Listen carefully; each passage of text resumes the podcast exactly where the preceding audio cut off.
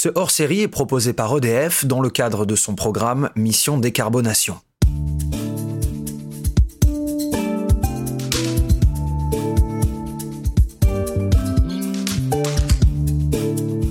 Bonjour à toutes et euh, bonjour à tous et bienvenue dans ce nouvel épisode de Mission Décarbonation. Aujourd'hui, euh, fidèle à notre volonté hein, de partir à la rencontre des entreprises qui s'engagent dans des démarches de décarbonation et d'autoconsommation énergétique, j'ai décidé de prendre le RER A afin de me rendre à Marne-la-Vallée. C'est là que se trouve le célèbre parc d'attractions Disneyland Paris, inauguré en 1992 dans sa première version et mesurant 82 hectares au cumulé. Le site est aujourd'hui euh, l'endroit le plus de France et d'Europe. Plus de 375 millions de touristes y ont été accueillis depuis son ouverture. Dans ce contexte, on peut donc parler d'un véritable défi pour euh, Disneyland qui, en même temps euh, d'accueillir toujours plus de visiteurs, doit déployer toujours plus d'initiatives environnementales. Ces dernières, elles sont nombreuses, centrales photovoltaïques, géothermie, réduction de la consommation d'eau, recyclage des déchets, protection de la biodiversité. Disneyland Paris fait partie euh, de ces acteurs engagés dans la préservation de l'environnement afin d'en avoir le cœur net et surtout pour détailler les démarches mises en place par la firme. J'ai la chance d'être accueilli aujourd'hui par Damien Audric. C'est le directeur de euh, l'environnement et de l'aménagement du territoire au sein de Disneyland Paris. Bonjour Damien. Bonjour. Comment allez-vous? Très bien, merci. Merci beaucoup hein, de me recevoir. Dans l'introduction, j'ai déjà donc touché un mot hein, de la date de création du lieu et de sa taille, mais ça reste une description assez vague. Alors pour débuter, pouvez-vous nous faire une petite présentation de Disneyland Paris et de votre rôle au sein de cette entreprise Alors, euh, je suis Damien Audric et je suis directeur de l'environnement et de l'aménagement à Disneyland Paris. Alors, Disneyland Paris, c'est à la fois la plus grande destination touristique d'Europe, vous l'avez rappelé euh, avec quelques chiffres précédemment, et c'est également un des acteurs principaux du développement urbain du Val d'Europe, agglomération urbaine dans laquelle euh, s'insère la destination.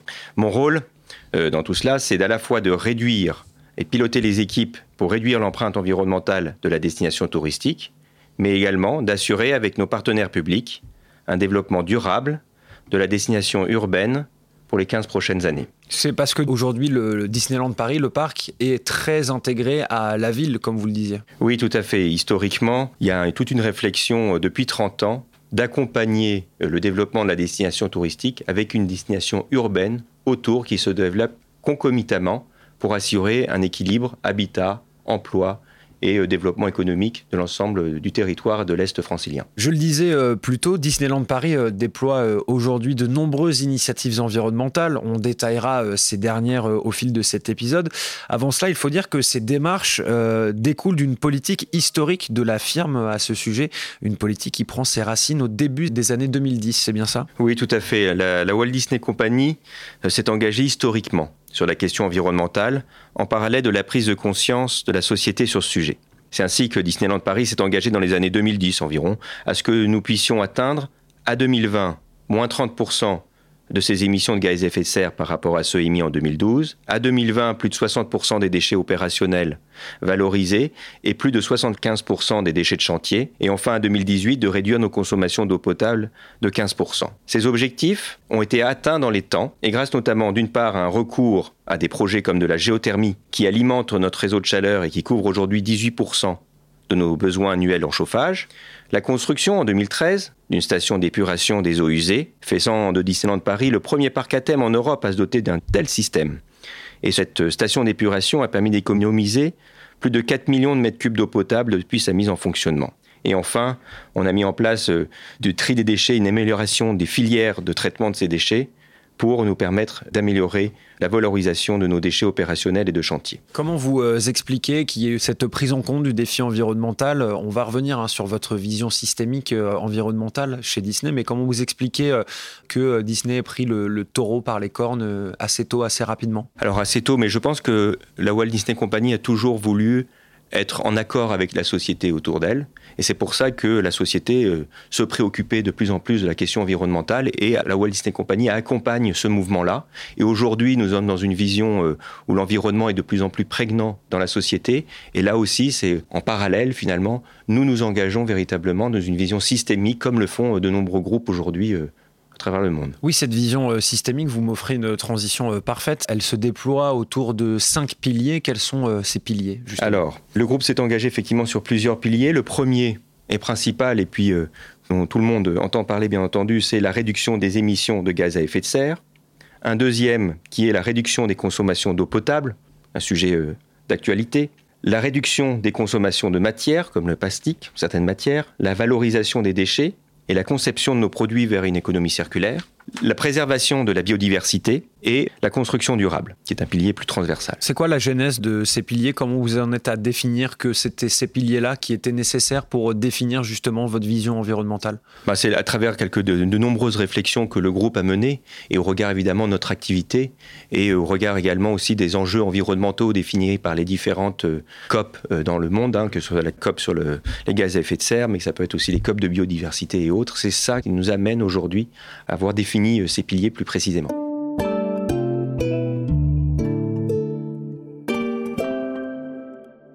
Disneyland Paris fait partie euh, de euh, ces entreprises dont les démarches et objectifs environnementaux sont définis par le SBTI, c'est Science Based Target Initiative ou objectif basé sur la science en français. Concrètement, qu'est-ce que ça veut dire? Alors, le groupe de Walt Disney Company, comme d'autres grands groupes privés dans le monde, ont rejoint ce qu'on appelle effectivement ce que vous avez dit SBTI, Science Based Target Initiative. Cela signifie que pour des groupes qu'ils doivent s'engager à définir des objectifs de réduction de leurs émissions de gaz à effet de serre conformément aux préconisations scientifiques dressées à l'issue de l'accord de Paris ou COP 21. Et cette COP 21, accord de Paris, prévoit de maintenir une augmentation de la température le plus proche de 1,5 degré possible. Et le SBTI, c'est une démarche tout à fait volontaire de la part de l'entreprise. Tout à pas fait. quelque chose qui est obligatoire. C'est une démarche totalement volontaire, mais si vous voulez, comme il y a eu beaucoup de, réflexions différentes à travers le monde pour savoir quelle trajectoire il fallait prendre, la Walt Disney Company a pris cette démarche qui nous apparaissait la scientifiquement la plus robuste et celle la plus approuvée d'une certaine manière par les accords internationaux pour atteindre les objectifs de la COP 21. Aujourd'hui, s'inscrire dans une démarche euh, comme celle du SBTI permet de démontrer le sérieux des entreprises qui souhaitent véritablement s'engager dans cette démarche et pour que l'ensemble des éléments puissent être vérifiables au fur et à mesure du temps et puissent véritablement euh, être cohérents avec les objectifs qui sont, donnés et puis qu'on puisse vérifier ça de façon scientifique. Parce que quelquefois, euh, on peut avoir différents modes de calcul. Là, ça permet d'avoir une méthode de calcul euh, compréhensible par tous et reconnue par des instances internationales. On va désormais parler de vos démarches de décarbonation. C'est un petit peu pour ça qu'on est là. Dans vos scopes 1 et 2, c'est-à-dire les émissions de gaz à effet de serre provenant de vos activités euh, directes, vous avez pris de nombreuses initiatives et démarré de gros projets. Par exemple, vous l'avez dit, hein, vous êtes en train de construire une centrale photovoltaïque en ombrière sur votre parking. Elle devrait d'ailleurs être euh, terminée d'ici la fin de l'année et être la plus grosse d'Europe. Félicitations. Euh, est-ce que vous pouvez nous détailler ces démarches et peut-être définir avant tout le concept de scope 1 et 2 pour euh, les plus euh, néophytes Oui, pour bien comprendre, afin de définir des objectifs sur ces réductions de gaz à effet de serre, les instances internationales, on en a parlé un petit peu avant, ont rangé ces émissions de gaz à effet de serre finalement en trois grandes catégories, ce qu'on appelle scope 1, 2 et 3.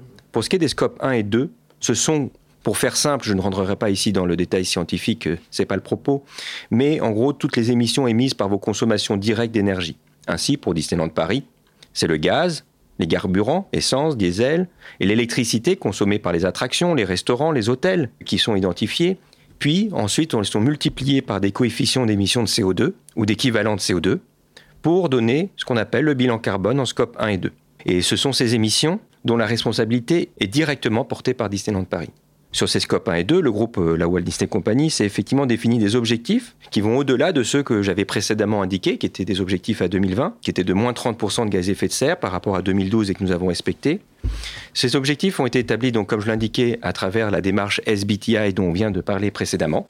Et la Walt Disney Company a défini ces objectifs euh, plus précisément en indiquant que d'ici 2030, elle souhaitait arriver à ce qu'on appelle la neutralité carbone, mais pour être plus précis, avoir une réduction directe sans compensation d'à minima moins 46,2% de ces émissions et une compensation pour les émissions de l'autre partie de pourcentage.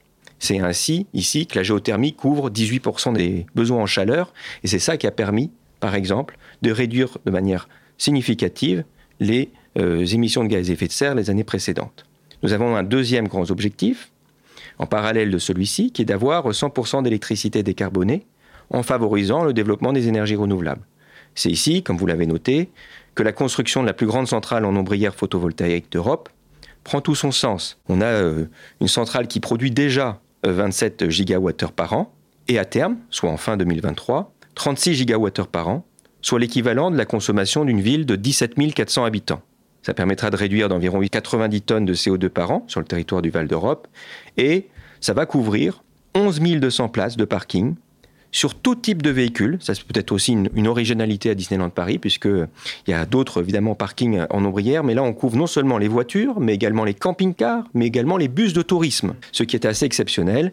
Et ça leur apportera, bien entendu, en plus de la production d'électricité, un véritable confort à nos visiteurs par tous les temps. Il existe euh, également euh, une scope 3 hein, qui correspond aux émissions de CO2 indirectes, donc qui découlent plus globalement de votre activité de merchandising et de restauration.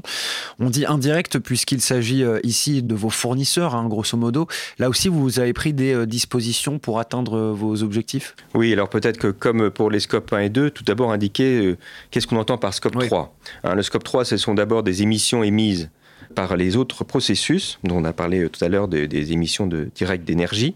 Ainsi, pour Disneyland Paris, c'est par exemple le CO2 émis par une peluche que l'on vend euh, dans nos parcs sur toute sa chaîne de valeur, depuis l'extraction de la matière jusqu'à la vente en passant par les processus de production et de transport. Ça peut être également le CO2 émis pour l'alimentation de nos visiteurs dans nos restaurants, depuis là aussi la production la viande, des fruits, des légumes jusqu'à l'assiette, en passant par le transport et l'ensemble des machines servant à la préparation. Nous partageons à ce moment-là la responsabilité de ces émissions avec les autres entreprises qui ont participé à la chaîne de ce processus. Donc par exemple l'entreprise qui a extrait les minerais, l'entreprise qui a euh, produit euh, le textile, l'entreprise qui a transporté, tout ça, ce sont des entreprises qui vont émettre pour la même peluche le même plat, une part de ces émissions de gaz à effet de serre. Donc là, sur ces émissions-là, nous partageons la responsabilité de ces émissions de gaz à effet de serre avec euh, les autres entreprises qui ont euh, participé à la chaîne de production, euh, de transport et de vente du, du produit. Donc là aussi, et c'était vrai aussi bien pour le scope 1 et 2, c'est vrai ici pour le scope 3, la Walt Disney Company a établi des objectifs en lien avec le SBTI, Science Based Target Initiative, pour être cohérent. Et cet objectif est une réduction de moins 27,5% de nos émissions d'ici 2030. Et pour nous accompagner, vous l'avez dit tout à l'heure, il faut euh, travailler avec l'ensemble des euh, participants à la chaîne de valeur. Et donc, on va travailler avec nos fournisseurs.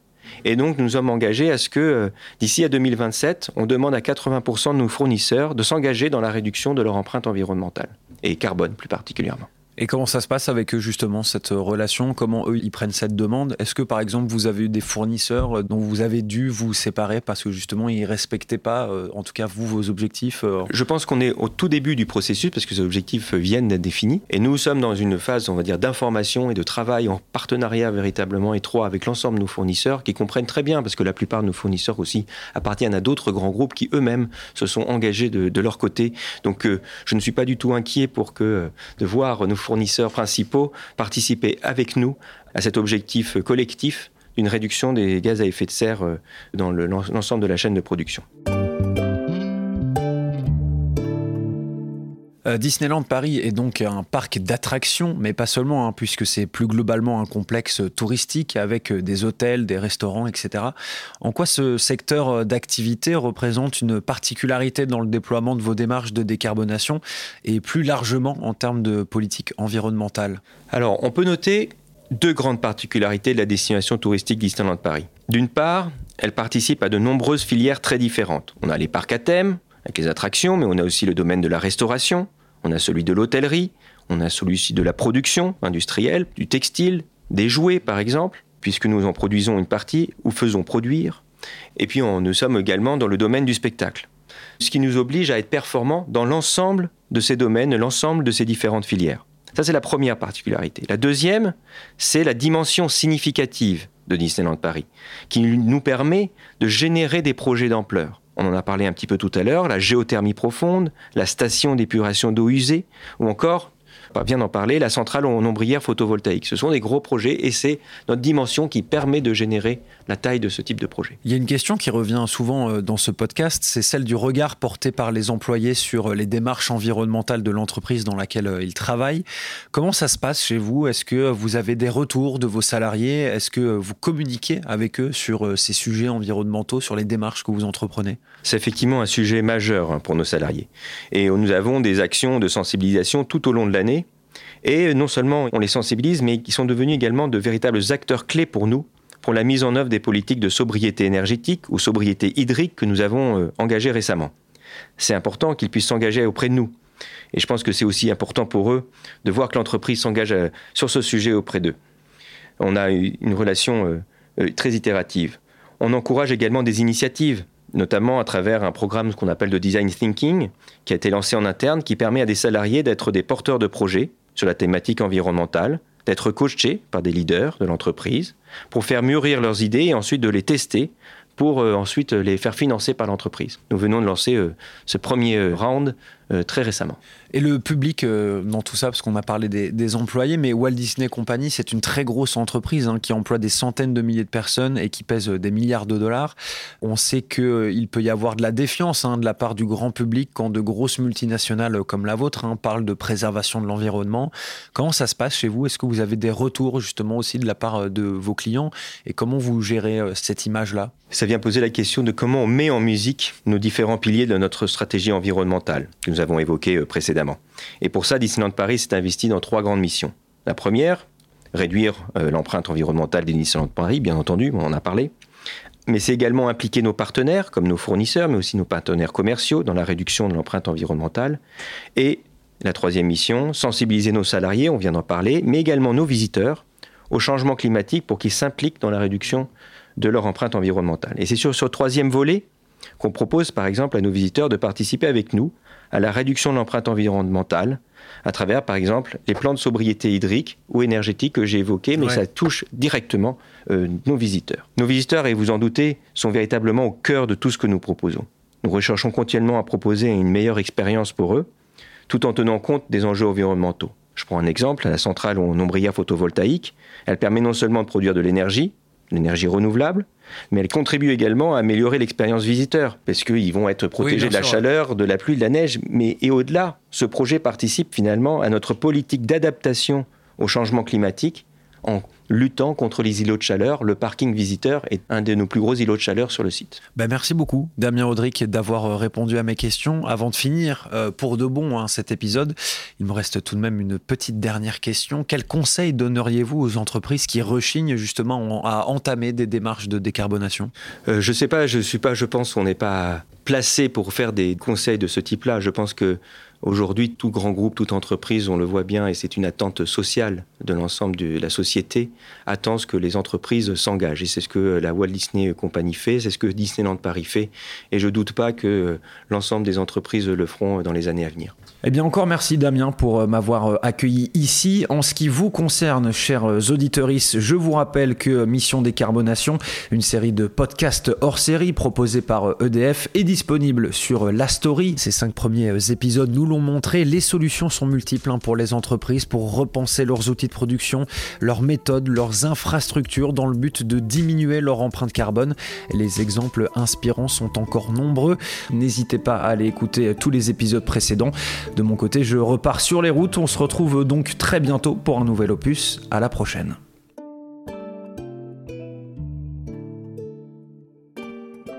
L'énergie est notre avenir, économisons-la.